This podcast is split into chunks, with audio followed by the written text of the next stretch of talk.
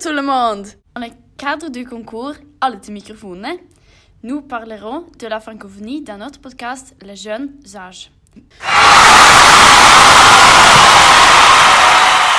Mais en mettant l'accent sur la prévalence, l'histoire et le développement.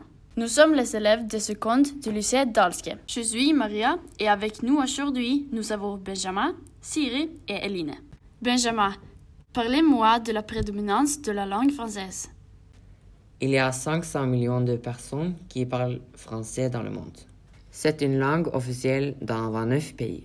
En Europe, en dehors de la France, les populations les plus importantes de francophones se trouvent essentiellement en Belgique, en Suisse et au Luxembourg.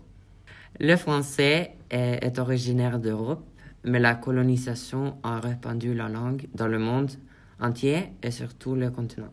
Et la plupart des francophones vivent en Afrique. Pourquoi parle-t-on beaucoup français, Siri Depuis le XVIIIe siècle, la France a pris des colonies dans le monde entier. En Afrique, ils ont pris le pays Algérie, la Tunisie et le Maroc, mais ils ont pris beaucoup de plus pays. Après la Seconde Guerre mondiale, les colonies sont devenues de plus en plus indépendantes. Aujourd'hui, le français est utilisé pour la communication publique, par exemple à l'école, les médias et dans le gouvernement.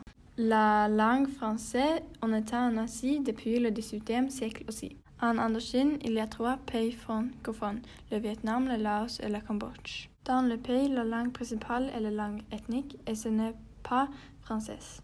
Eline, comment pensez-vous que la langue française va se développer dans le futur? La langue française a grandi à cause des colonies françaises. Et même si les colonies ont acquis leur indépendance, elles ont gardé la langue française. Je crois qu'à l'avenir, la langue continuera de grandir. La population en Afrique, par exemple, deviendra plus grande et la langue française se développera.